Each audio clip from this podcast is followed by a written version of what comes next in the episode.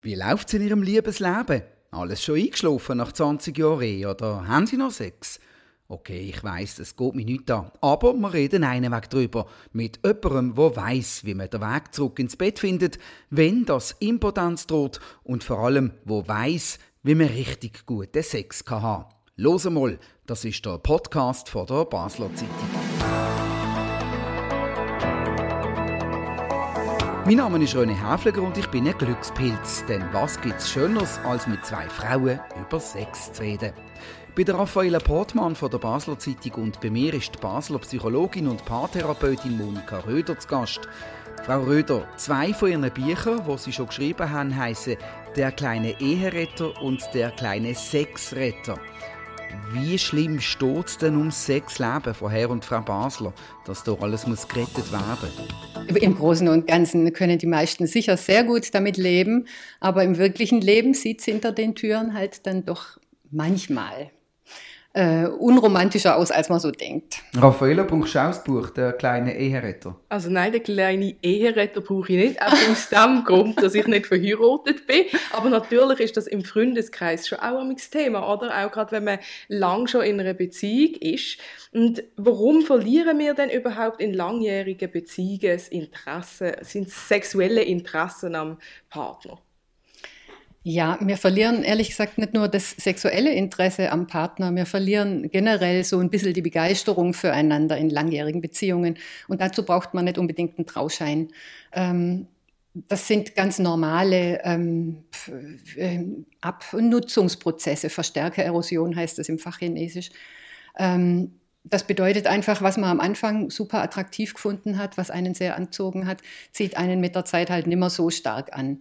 Und ähm, das ist gepusht und unterlegt mit Hormonen und alles Mögliche, was am Anfang eben noch da ist, die Begeisterung noch größer macht. Das klingt einfach ab mit der Zeit und dann lässt eben auch die erste Begeisterung nach, auch und dann, eben und, am Sexleben. Und dann kommen Sie ins Spiel und was machen Sie denn dagegen?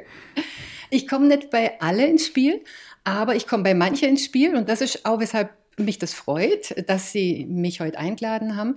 Ähm, es ist zunehmend in, Thema in der Partnerschaft oder in Partnerschaften, wie es läuft, ähm, wie es läuft im Bett, wie, wie, es läuft miteinander, dass die Menschen sich äh, dafür interessieren, für Dynamiken und so, und dass sie sich dafür interessieren, was sie ändern können. Also sie lesen dann viel, sie sprechen offener mit ihren Mitmenschen drüber und sie sprechen eben auch mit Professionellen drüber. Und das kann manchmal schon helfen. Mhm. Also das Schöne an einer langjährigen Beziehung ist ja, dass irgendwann sich so eine Vertrautheit einstellt, die man am Anfang nicht hat. Allerdings eben geht die Aufregung an flöten. Mhm. Kann das sein, dass sich Begehren und Vertrautheit einfach nicht vertragen? Ja, das stimmt, da ist was dran. Es braucht äh, für guten Sex eine gewisse Aufregung, also eine irgendwie was braucht, was Spannendes. Es braucht ein bisschen was Neues, Fremdes, sonst was, was Anregendes, das vegetative Nervensystem Anregendes. Und es braucht aber auch was Beruhigendes, damit die Anspannung nicht zu groß ist. Gell? Also man kann sozusagen die Freude im Bett auch killen durch zu große Aufregung. Mhm. Äh, die macht nämlich einen erhöhten Muskeltonus, die macht eine mega Anspannung, nicht bloß im Gesicht und äh, Oberkörper, sondern eben auch im Beckenboden. Das kann Gefäße abklemmen und dann kommt es zu dem, was Sie eingangs erwähnt haben, eben zum Beispiel zu erektilen Dysfunktionen, wie man so schön sagt, also Schwächen, dass der Mann dann einfach nicht mehr kann zum Beispiel. Oder dass die Frau nicht feucht wird und einfach keine Begeisterung, keine Erregung empfindet. Aber im positiven Sinn, wie kann man denn das machen, wenn ich jetzt schon ganz lange mit meinem Partner zusammen bin, dass ich trotzdem das Aufregende und Neue, kann ich das auch an meinem Partner denn entdecken? Das ist die große Herausforderung im ganzen Leben, wenn man langfristige Partnerschaften führen möchte. Ähm, wir kommen nicht rum um die Verstärkererosion. Ich glaube nicht, dass es Menschen gibt, nicht jedenfalls nicht viele auf der Welt, die einfach per Natur sozusagen den langjährigen Lebenspartner, äh, Lebenspartnerin attraktiv finden, wie in der ersten Stunde. Bei den allermeisten passiert das. Und darum müssen wir da aktiv was dafür tun, dass wir den anderen noch interessant finden. Und zwar menschlich, emotional und körperlich erotisch. Und was heißt das aktiver dafür tun? Was Sagen Sie den Leuten, was sie sollen machen Aktiv? Ähm, das setzt beim Denken an, praktisch. Es gibt einen ähm, systemischen Paartherapeuten Arnold Retzer, der hat äh, Lob der Vernunft Ehe geschrieben, der empfiehlt zum Beispiel, die rosarote Brille öfter aufzuziehen. Also nicht so kritisch auf den anderen zu gucken. Wenn wir im Stress sind, kriegen wir einen kritischen Blick auf den anderen. Das ist auch naturgemäß so, weil wenn das sympathische Nervensystem aktiviert ist, verfärbt sich unser Denken negativ. Und dann sehen wir am anderen die Probleme, die Dinge, die uns stören, die uns nerven und äh, die wir nicht haben wollen praktisch. Und da können wir eben, also wir können einmal dafür sorgen, dass wir uns mehr entspannen, dass wir selbst ähm, gesünder, regulierter, glücklicher im Leben durchs Leben gehen, dann haben wir schon automatisch einen anderen Blick auf unseren Partner, auf unsere Partnerin, weil nämlich unser Denken wieder besser funktioniert. Hier präfrontale Kortex zum Beispiel einfach aktiver ist, wir positiver denken können wieder. Und wir können uns auch anstrengen, also wirklich äh, uns das vornehmen und sagen, so, ich will jetzt mal wieder gucken, was mir an dir gefällt, was mir an deinem Körper gefällt, was mir an deinem Verhalten gefällt, will mal wieder öfter Danke sagen, will mal öfter ja, was loben oder so. Wenn es ja bei beiden dann gleich ist, könnte mhm. man ja auch das Ganze umkehren und sagen, spielt eigentlich gar keine Rolle. Oder? Ich meine, letztendlich ist ja die Balance das A und das O. Mhm. Und solange beide das gleiche Bedürfnis haben von der ähm, Intensität, wie oft das passiert, dann äh, ist alles gut. Und wenn es dann nur noch zweimal im Jahr ist, aber für beide stimmt, muss man eigentlich gar nicht ändern. Ja, also so ist es. Vielen Dank für diese Frage, weil ähm, nach dem letzten Artikel, den Sie auch veröffentlicht hatten, wo wir schon mal über das Thema gesprochen haben, gab es ja die eine oder andere Rückmeldung, dass auch Menschen gesagt haben, ey, wir leben ohne Sex wunderbar miteinander. Ja, genau. Also, bitteschön, es gibt genügend Menschen auf der Welt, die keinen Sex haben, gell? oder die wenig Sex haben oder die sehr oder einfach ja für die das okay ist, was läuft. Die brauchen nichts anderes und bei denen muss man auch nichts anderes aufdrücken. Die kommen auch nicht zu Ihnen. Ganz genau. Zu mir kommen die, die einfach das Gefühl haben, mir fehlt was. Also da ist irgendwas nicht ganz in Ordnung äh, zwischen uns oder ich möchte gern wieder mich mehr spüren, ich möchte mich wieder lebendiger spüren, fühlen im Leben und so. Und man muss dazu sagen, also wie Sie es jetzt gerade formuliert haben, zwei empfinden gleich. Im wirklichen Leben empfinden zwei nicht genau gleich. Also wenn man wirklich genau hinguckt, gibt es immer einen Verlangensstärkeren und einen Verlangensschwächeren. Bei jedem Thema. Bei Ordnung, Aufräumen, wie viel brauchst du es sauber, wie viel brauchst du es sauber im Haus, wie viel möchtest du rausgehen und Leute treffen, wie, wie wenig ich und so weiter bei allen Themen und eben auch bei der Sexualität. Und das kann sich auf sehr hohem Niveau bewegen, dass beide sehr viel wollen und nah beieinander sind. Es kann sich auf niederem Niveau bewegen, dass beide wenig wollen und das okay ist. Und es kann eben auseinanderdriften. Ist das nicht genau die Krux beim Auseinanderdriften, dass sobald einmal das Ganze ein bisschen in eine Disbalance geraten ist und der eine von diesen beiden oder die eine mhm. von zwei ähm, merkt, dass der andere ein bisschen mehr will, dass das dann das Ganze komplett zum Kippen geht, nur weil einfach die, die Person, wo, wo weniger will, dann die Lust quasi abtötet wird, weil er das Gefühl hat, er muss immer, es ist gar nicht freiwillig, weil der andere dem immer zuvorkommt. Ja, das ist so. Das ist eine ganz verbreitete Paardynamik. Ich zeige das den Paaren manchmal ganz gern auf so einer Waage. In meiner Praxis habe ich so eine Waage oder Wippe oder wie man dazu sagen mag.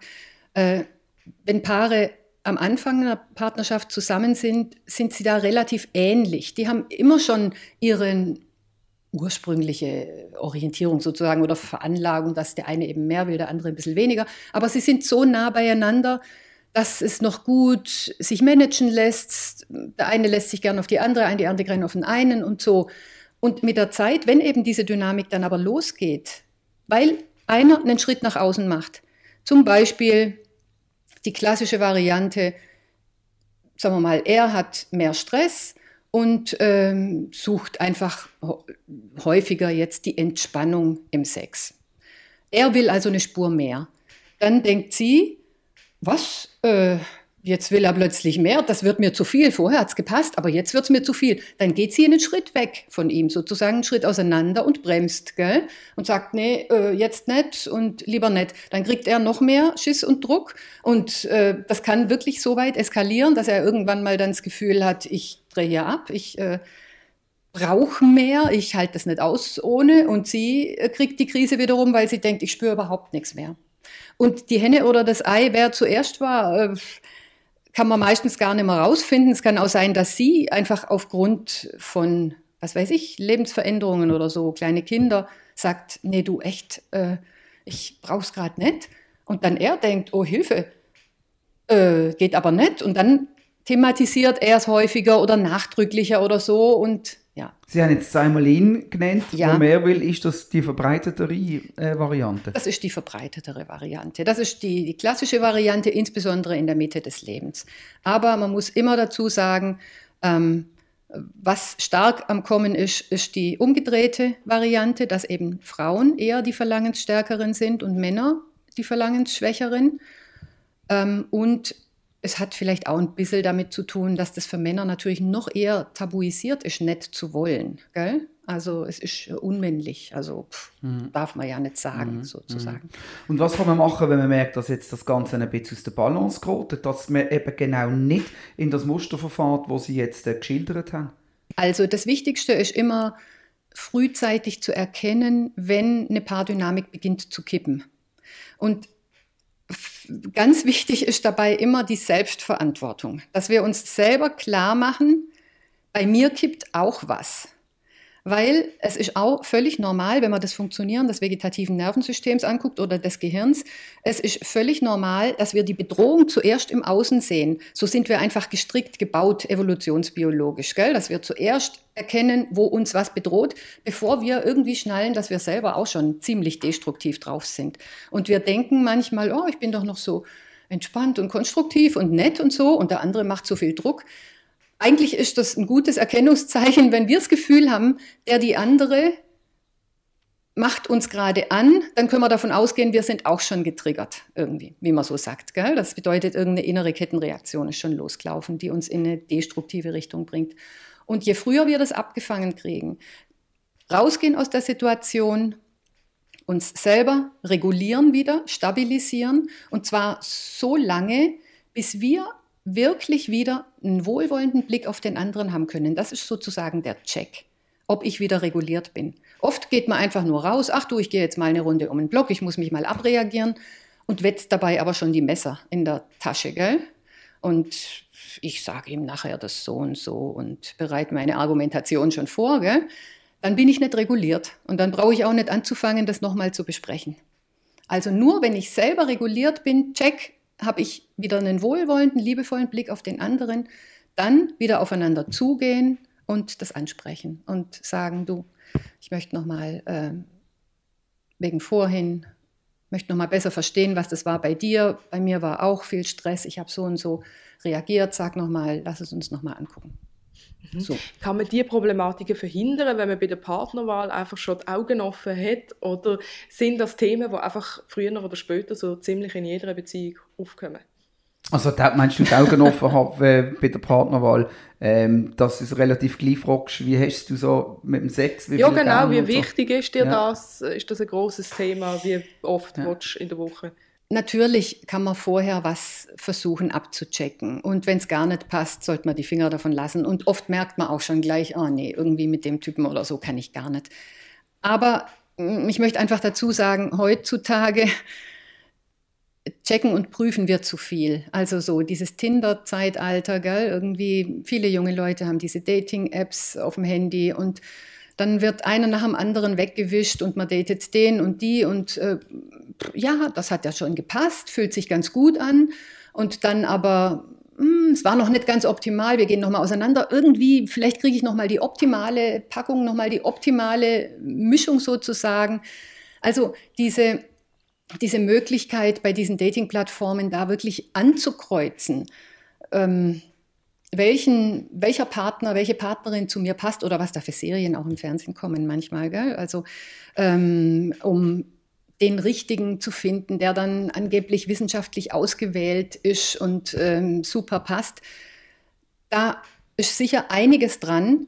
Aber was wir halt immer wieder sehen, es scheitert dann eben doch im Alltag, wenn eben die Verstärkererosion einsetzt oder wenn der Stress dazu kommt. Weil dann einfach wir switchen.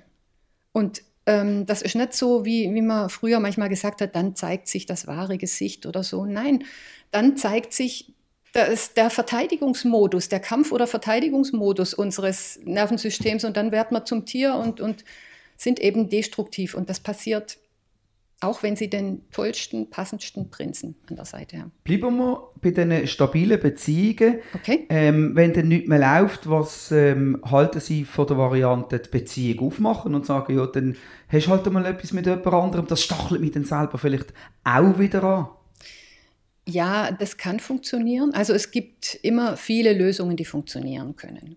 Es gibt viele Varianten, das Leben zu leben, die ähm, für Menschen passen, ganz klar.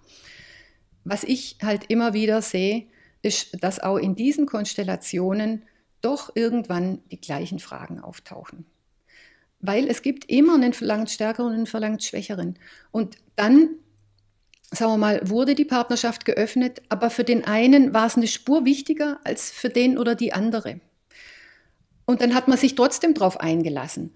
Und dann hat aber der eine oder die andere jemanden gefunden, bei dem es super passt, wo man sich äh, super wohlfühlt und der die andere aber nicht. Und dann kommt doch irgendwie dieses blöde, unerwünschte Gefühl von Eifersucht oder Neid oder sonst was. Und dann kommt doch Stress rein in das Ganze. Und dann kommen diese ganzen Themen auf den Tisch, die Sie sonst in einer monogamen Beziehung auch haben. Also meine Erfahrung, wir kommen nicht drum rum. Wählen Sie die Variante, die für Sie passt. Sie kommen nicht drum rum.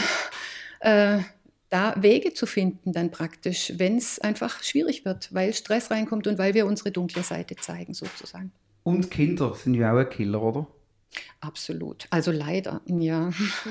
Also die sind halt ein, ja, ein Lustkiller sozusagen, weil ähm, viele Menschen, insbesondere Frauen, ein sogenanntes kontextabhängiges Begehren haben.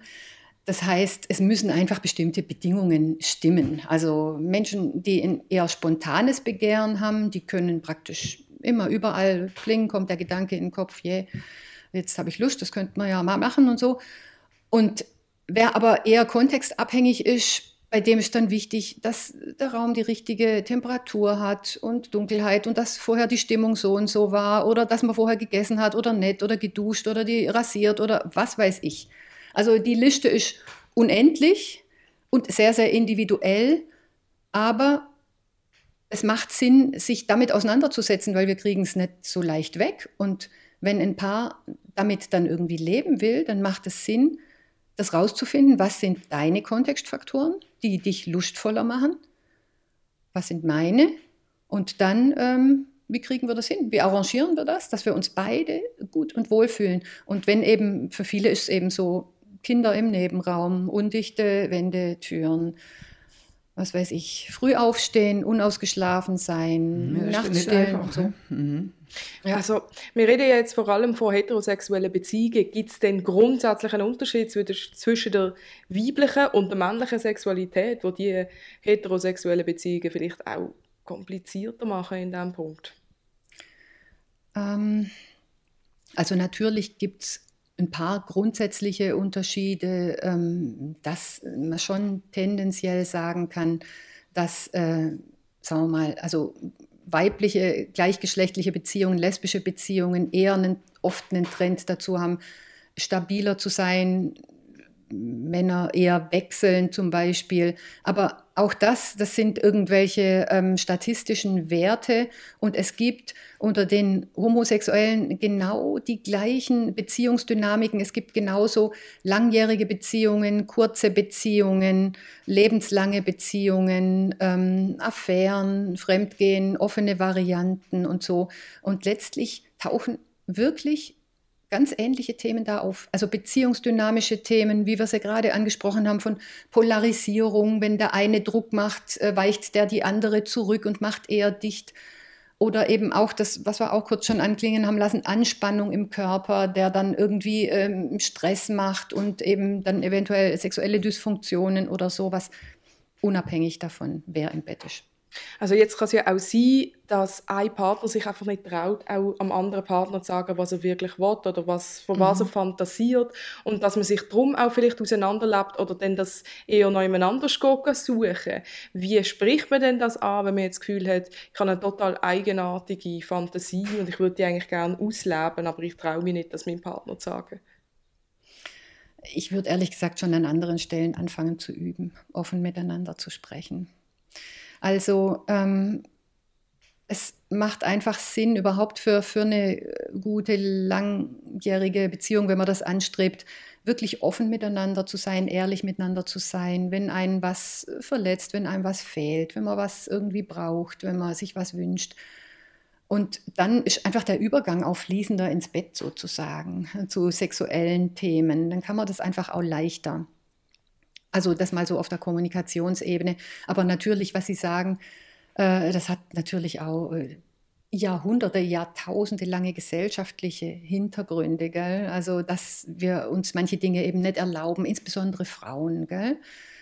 Da, ich habe gestern gerade einen neuen Film gesehen, wie hat er geheißen? Ähm, Stunden mit Leo, meine Stunden mit Leo. Ich weiß nicht, ob Sie den kennen. Mhm. Und da geht es eben um eine, ähm, eine Frau, Mitte 50, die eben ihre Sexualität mal kennenlernen möchte, überhaupt erkunden möchte mit einem Callboy. Und äh, der Film, der ist also wirklich nicht besonders unterhaltsam in dem Sinn, wenn Sie jetzt hier das lustig haben wollen und sowas. Er ist stellenweise richtig nervig und so, aber er bildet genau das ab. So ein bisschen auch, wie Sie es gesagt haben, gell? Also eine Frau, die sich wirklich ihr Leben lang nicht erlaubt hat, ihre Lust zu leben, ihren Körper kennenzulernen. Und dann geht die in wirklich nervige, wie soll ich sagen, Abwehrstrategien rein. Und dann bricht sie in äh, Streit vom Zaun und dann schneidet sie ein total unerotisches Thema an, wenn es gerade droht, intim zu werden und so, einfach weil sie auch Furcht davor hat, äh, dass es näher wird oder dass sie, dass da aus ihrem Körper was kommt, was lustvolles und so. Also das sind sehr, sehr realistische und, und verbreitete Themen. Ist es oftmals nicht auch eine Frage vom Zeitpunkt oder vom Dranbleiben, wenn ich, wenn ich jetzt zum Beispiel jemanden cool finde und nachher will ich die Person von mir gewinnen, dann versuche ich mich von der besten Seite zu zeigen. Und wenn ich es dann nicht in irgendeiner nützlichen Frist schaffe, irgendeinen Break ähm, ähm einzubauen, um auf ein Level zu kommen, will ich mich gerne darauf würde bewegen, okay. dass ich dann wieder Zeitpunkt verpasst habe und je länger ich warte oder nichts mache und sich nichts entwickelt, dann plötzlich nicht nach drei Jahren kann kommen und sagen, du übrigens, es ist ja so, ich hätte noch gerne so und das und das und jenes. Das stimmt. Ja, also ähm, das gibt es natürlich auch, das ist klar. Auch da würde ich sagen, raus aus der Vermeidung, das ist eine Vermeidung. Also ich vermeide wirkliche Intimität. Ich versuche mich irgendwie zu präsentieren aus Angst, äh, zurückgewiesen zu werden oder so.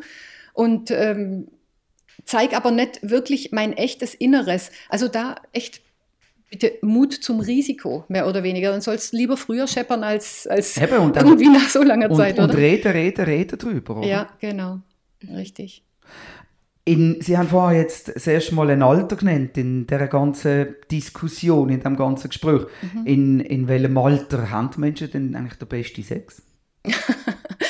das ist inzwischen wissenschaftlich ausgewertet und bewiesen ab 50. Ab 50? ja, genau. Also die äh, kanadische Sexualforscherin Peggy Kleinplatz, die hat eine sehr ähm, umfangreiche, intensive, qualitative Untersuchung gemacht und hat das tatsächlich mit ihrem Team rausgefunden. Also da waren viele Mitar wissenschaftliche Mitarbeitende etwas schockiert drüber, äh, als die das rausgefunden haben, haben gedacht, oh was, weil die jünger waren, äh, müssen wir noch so lange warten, um guten Sex zu haben, richtig. Nein, natürlich haben auch junge Leute guten Sex. Also, worauf es unterm Strich ankommt. Sex, Sexualität ist was, das wir lernen müssen. Es ist nicht so, dass das Naturtalente gibt. Der eine kriegt es in die Wiege gelegt und die andere, die ist da ein bisschen schwer äh, von Begriff oder sonst was. So ist es nicht, sondern wir haben eben unterschiedliche unterschiedlich günstige Aufwachsbedingungen, sage ich mal. Bei den einen wird es gefördert, auch ihren Körper zu mögen, sich wohlzufühlen in ihrem Körper, sich zu zeigen. zu begehren, lustvoll, auch mal ein bisschen durchgeknallt zu sein. Und bei anderen wird es sehr repressiv, immer runtergedrückt und sei anständig und pass auf, oh je, Schwangerschaft und so Geschichten. Und genauso geht's weiter, der Lebensweg. Und dann experimentiert man sich rein in Partnerschaften. Und wenn natürlich ähm, jemand nicht viel geübt hat, sage ich jetzt mal, gell? also sein ganzes Leben lang mit einem Partner bei ausgeschaltetem Licht unter der Decke genau die gleiche Methode gemacht hat, sozusagen, dann ähm, mag der das vielleicht auch, aber ist unter Umständen ein bisschen weniger genussvoll als jemand, der oder die da einfach viel mehr experimentiert hat und, und irgendwie Dinge in sich entdeckt hat und zwischeneinander und so einfach das entwickelt hat, mehr oder weniger. Und so kann man einfach auch Genuss steigern. Dann ist es nicht nur einfach eine Entladung der Orgasmus sozusagen, sondern dann ist es eben wirklich, ja, kann es mehr sein. Ist es also in dem Fall auch die Erfahrung und so ein bisschen die Experimentierfreudigkeit, die dann letztendlich und darum ab 50 der mhm. Sex immer wie besser macht, aufgrund von der Erfahrung und der Experimentierfreudigkeit? Ja, also ich glaube, man muss schon sagen, das ist eben jetzt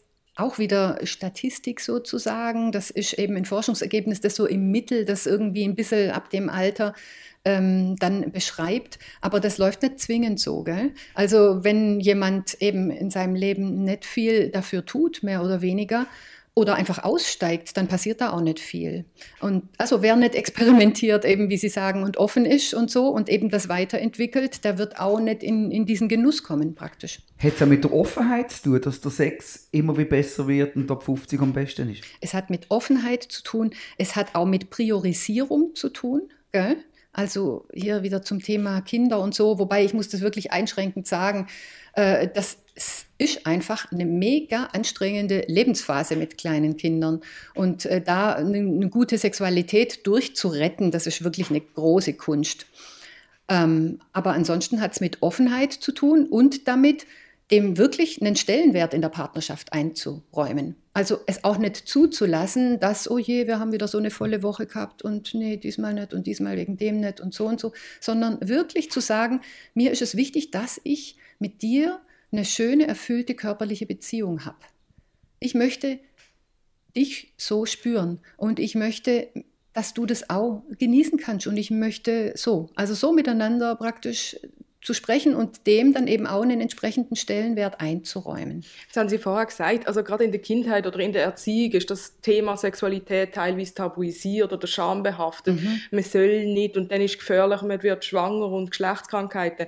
Genau. Und andererseits gibt es ja aber auch einen grossen Druck, äh, äh, sexuelles und offenes und, und sexy Wesen zu sein. Mhm. Und ähm, ich habe auch Kommentare gelesen im Interview, mhm und dort haben sich auch Leute gefragt, also hat Sex nicht heute auch einen viel zu grossen Stellenwert? Mhm. Also gut, dass Sie das ansprechen. Es ist wirklich eine riesen Diskrepanz, also ein, ein unglaubliches Spannungsfeld, in dem die Menschen heute stehen. Gell? Insbesondere die jungen Menschen und insbesondere auch wieder die Frauen, aber alle eigentlich. Gell? Einerseits, oh je, zeig dich nicht so freizügig und sei nicht so hier Schlampe und so. Aber andererseits mach dies und das und äh, du musst alles mal ausprobiert haben und äh, oral ist sowieso schon passé, anal und was weiß ich was. Man muss sich irgendwie an den Haaren ziehen lassen und würgen und was weiß ich was alles. Ähm, und das auch noch toll finden. Also, und in diesem Anforderungsprofil sozusagen, einerseits darf ich nicht, andererseits soll ich das aber alles tun und auch noch toll finden dazwischen rauszufinden, wie bin ich eigentlich? Was will ich eigentlich? Was will eigentlich mein Körper? So. Also, das ist echt ein bisschen eine Kunst. Ich glaube, da muss man wirklich sich ganz schön abgrenzen können auch. Und auch manchmal wirklich so ein bisschen distanzieren und, und ja, ähm, wie sagt man so schön, äh, Medienfasten oder ich weiß gar nicht. Also manche Dinge halt einfach sich nicht so reinziehen. Ich könnte stundenlang mit Ihnen weiter über das Thema schauen. Das ist nämlich sehr spannend. Okay. Ähm, aber wir sind bereit zum Überziehen. Kommen Sie wieder mal. Teil 2. Ja, ich noch viel, Ich habe noch viele Fragen. Okay, einverstanden. Okay. Aber abschließend vielleicht einfach so der entscheidende okay. Killer-Tipp. Ja, also für mich die goldene Regel ist immer bei sich und in Kontakt sein. Also es wirklich schaffen, einen guten Kontakt zu sich selber zu behalten, wahrzunehmen, zu spüren, was ich brauche und einen guten Kontakt zum Partner, zur Partnerin zu behalten. Auch offen zu sein, was er oder sie will und wie er oder sie drauf ist. Also und da immer wieder in der Lage zu sein, zu pendeln. Stimmt das für mich? Stimmt das für dich? Wie kriegen wir das wieder hin? Aber gleich auch mal ein Überraschungseffekt oder so. Gern. Und insbesondere positiv, bitte. Spontan und verrückt. Okay, also gut, nochmal eine Zahl 5 zu 1. Gell? Eine gute Partnerschaft braucht 5 zu 1 Positivität zu Negativität. Also fünfmal Überraschung im Sinn von, jetzt machen wir dies und ich habe dir hier das da mitgebracht und Dankeschön für das und wie siehst du heute wieder schön aus, versus einmal, oh, was soll das wieder? Okay, gut. Merken wir uns, hä, Raffaella? Super, ja. 15. Vielen Dank, Monika Röder und Raffaella Portmann von der Basler Zeitung. Das war «Los einmal», der Podcast von der Basler Zeitung. Jeden zweiten Freitag neu auf batz.ch und überall, wo es Podcasts gibt. Uns hat es gefreut, sind ihr dabei gewesen. Kritik, Lob, Anregungen oder Fragen zu «Los einmal» via E-Mail an podcast.batz.ch. Wir freuen uns auf übernächste Woche. Bis dann allerseits eine gute Zeit, viel Spaß im Bett, viel Prickeln und viel Freude.